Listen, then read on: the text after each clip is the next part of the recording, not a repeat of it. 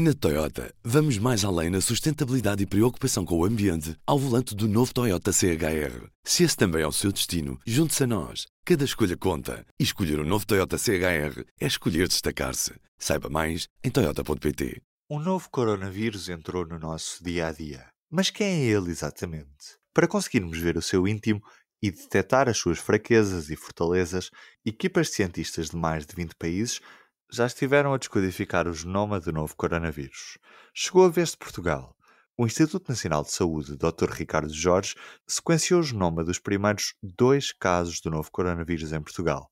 Mas não vai ficar por aqui. Neste P24 ouvimos a entrevista de Teresa Sofia Serafim ao responsável pela Unidade de Investigação e Desenvolvimento do Departamento de Doenças Infecciosas do Instituto Nacional de Saúde, Dr. Ricardo Jorge, João Pedro Lemos. Quem nos conta a história é a Marta Matias.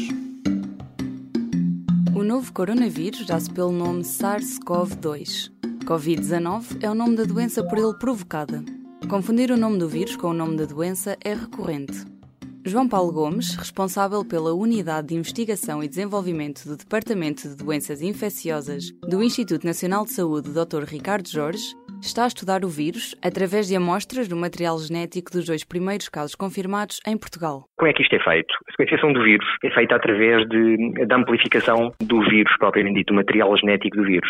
Ou seja, as amostras biológicas vêm com uma determinada carga viral, o material genético é extraído e é esse que é analisado pelos vários laboratórios e a partir do material genético que é extraído, nós para sequenciar temos que primeiro fazer uma amplificação desse material. Esse é o primeiro passo, nós amplificamos umas, uns milhares de vezes todo o material que está contido, o material viral que está contido nessa amostra biológica e só depois é que sujeitamos à sequenciação massiva que nós chamamos a sequenciação de nova geração. É esta sequenciação que permite que se conheçam os genomas presentes no vírus. Nós conhecemos dois genomas, ou seja, dois genomas de, de dois coronavírus. Um coronavírus infectou um indivíduo cujo historial de viagem nos indica apenas que veio de Valência e que foi detectado aqui em Portugal, e o outro indivíduo cujo historial de viagem nos diz que veio de Itália, passou pela Alemanha, mas Bom, a fonte segura pelo menos veio de Itália e que foi detectado aqui em Portugal. E o que nós verificámos é que o perfil mutacional do coronavírus que causou estes dois primeiros casos em Portugal se enquadram naquilo que é expectável, ou seja, uma árvore filogenética ela está agrupada perfeitamente com múltiplos outros genomas, portanto, de vírus causadores de infecção de pessoas que têm o mesmo historial de viagem, ou seja, pessoas que passaram ou estiveram em Itália. Com o passar dos meses, os vírus vão criando novas mutações. Este vírus tem uma, uma taxa de mutação esperada, digamos assim, e, portanto, espera-se que este vírus tenha máximo duas mutações por mês, o que significa que em cerca de 3, 4 meses é expectável que quando compararmos a sequência destes coronavírus que estamos a sequenciar agora com os primeiros sequenciados, por exemplo, pelos chineses, é expectável que tenhamos 5, 6, 7, 8 mutações de diferença, não mais do que isso. Detectamos nomes com um número de mutações em número, digamos assim, expectável tendo em conta estes 3, 4 meses de evolução desde os primeiros casos. Não foram detectadas mutações novas nos dois casos analisados por João Paulo. Mas como é que se sabe que descobertas estão a ser feitas nos outros países? Há, de facto, esta base de dados pública, se assim podemos dizer, pelo menos pública para a comunidade científica, onde todos os países que decidiram proceder à sequenciação do vírus depositam lá as suas sequências. E depois, usando determinadas ferramentas bioinformáticas, criamos esta tal árvore filogenética que representa graficamente a proximidade entre estas estirpes. Há duas grandes utilidades neste estudo. Uma, uma utilidade um pouco mais fundamental no imediato, mas muito útil a curto e médio prazo e tem a ver com uma utilidade clínica, se assim podemos dizer. E esta é a seguinte, é, nós, ao disponibilizarmos os dados genómicos dos vírus que identificarmos aqui em Portugal, os franceses a fazer os mesmos, os tailandeses a fazer os mesmos, no Brasil a mesma coisa, ou seja, todo o mundo disponibilizar um grande número de sequências virais que causaram o Covid-19. Isto será uma, uma utilidade, terá uma utilidade enorme aos grupos que estão a tentar desenvolver uma vacina, esperemos que não demore muito tempo, porque a vacina depende completamente da variabilidade e do perfil mutacional do, do vírus. A outra grande vertente tem a ver com as ações em saúde pública, no, no contexto surto. Isto porquê? Se por um lado nós temos informação da, da saúde pública dos potenciais links de transmissão que possam existir, e nós sabemos, neste momento, aliás, os jornalistas sabem, no Porto há uma série de infectados que tiveram a ver com o primeiro caso, que aliás são estes dois. E houve uma série de casos que positivaram, entretanto, e que a saúde pública sabe positivaram porque tinha uma ligação direta, ou familiar, ou de amizade, ou o que é que seja, com estes dois casos. Portanto, é normal que isso aconteça.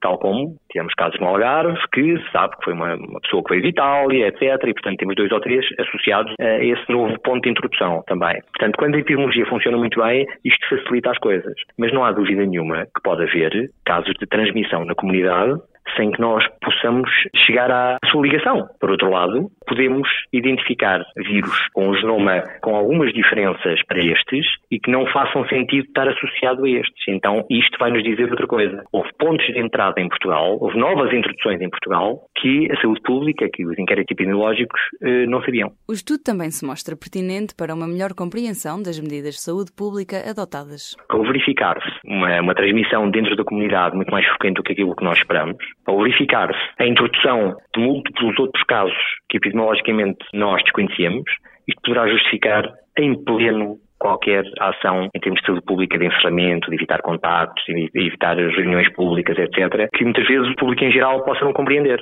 Tudo isto pode ajudar a que agora, ou em futuras epidemias ou pandemias mesmo, a saúde pública possa atuar de uma forma muito mais vincada para evitar as coisas, proceder eventualmente a um encerramento mais rápido de determinados locais, o, o, aconselhar ou desaconselhar, aliás, reuniões, agrupamentos, etc., mais cedo do do que previsto. Portanto, estamos todos a aprender. E também aprendemos com os erros dos outros. Felizmente, Portugal está a antecipar-se e, portanto, está a tomar medidas preventivas que, no meu entender, não são exageradas. Desconhecendo a possibilidade de determinados cenários, estamos a antecipar isso e, pelo sim pelo não, encerramos. Os italianos não o fizeram, pensavam que podiam controlar as coisas e só agora é que estão a tomar medidas muito radicais e nós aprendemos com eles. Penso que estas medidas são adequadas e não sei se não se terão que alargar.